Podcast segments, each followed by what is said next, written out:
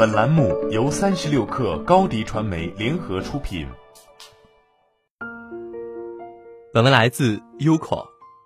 曾经我认为闭环是一件特别容易做到的事，不就是及时给别人反馈吗？我现在就做得很好呀，感觉没啥了不起的。然而在帮表姐处理了一次工作上的难题后，我发现要做到闭环还真不是一件容易的事。表姐是公司的外贸销售，碰到的难题是工厂的同事总是不按时发货，导致表姐经常被客户抱怨，甚至因为发货不及时丢了一个大客户。表姐第一次回来跟我抱怨时，我挺不以为然的，觉得这不就是基本的沟通反馈问题吗？结果一了解，还真是。表姐说她从来没有让工厂的同事明确给自己反馈过收到发货日期的要求了，于是我就给表姐出了个主意。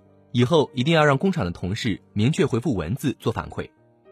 我本以为这样就解决问题了，没成想隔了几天，表姐又来跟我诉苦，说我的方法不管用，工厂的同事文字回复确认后依然不按时发货。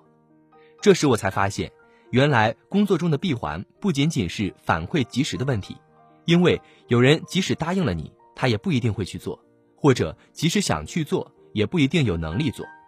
闭环的本质更多是一种确定性，自己交代给别人或别人交代给自己的事，肯定会有一个确定的结果。那怎样才能做到这个确定性呢？一对过程的反馈要主动。很多时候，领导交办或者是答应别人的事，可能需要一个比较长的周期去完成。这时在执行过程中，你就要主动给予反馈，做到让领导或别人知道你的进展情况。特别是任务周期比较长的工作。领导可能已经把你这件事暂时性忘记了，但你不能因为领导好像已经忘记，自己也就什么都不讲了。恰恰相反，这种情况你更应该主动跟领导反馈，一是让他知道你的工作量，二是防止拖到最后才反馈，没有时间做调整。被动等着对方来问你进度，跟你自己主动汇报相比，前者会导致你最终的沟通量更大，而且效果更差。过程中的主动反馈。你可以根据实际情况采用三种不同的反馈方式：一、周期性反馈。周期性反馈主要适用于任务周期较长的情况，你可以采用定期报告、日报、周报、月报或者是例会等反馈方式。二、阶段性反馈。阶段性反馈主要适用于项目或事件有相对明确的节点、里程碑等，一般采用会议、评审等正式的反馈方式。三、临时性反馈。相较于周期性和阶段性反馈，你用的最多的反馈方式反而是临时性反馈。这种反馈随时都可能发生，反馈形式也是多种多样，有像周期性和阶段性反馈的正式形式，也有通过微信、电话回复一两句话就搞定的。第二，对结果的反馈要及时。一、接受信息时的及时反馈，在收到别人发起的信息时，要及时给予对方一个信号，证明你收到了信息。让对方了解到你对信息的接受情况，你反馈的信息可能是某个具体的完成时间，也可能是个人的意见或建议，或者是一句简单的收到。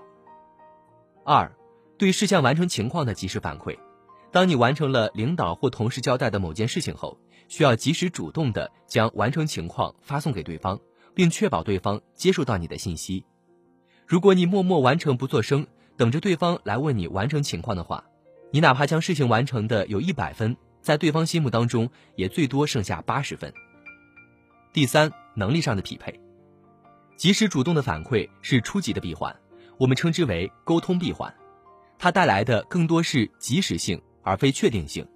进一步提高闭环的确定性，你还要确保自己的能力与承诺是匹配的。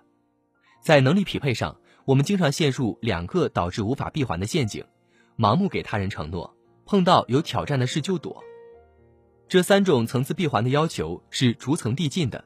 你要做到能力闭环，就必须会做到沟通闭环，因为你只有不断的主动反馈，才会让能力更好的匹配承诺。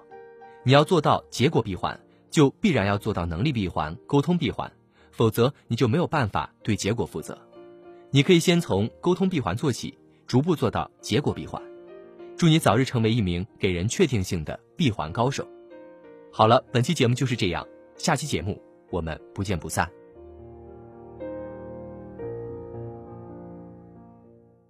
欢迎添加 baby 三十六课 b a b y 三六 k 二加入克星学院，每周一封独家商业内参，终身加入学习社群，聊风口谈创业，和上万课友一起成长进化。高迪传媒，我们制造影响力。商务合作，请关注新浪微博高迪传媒。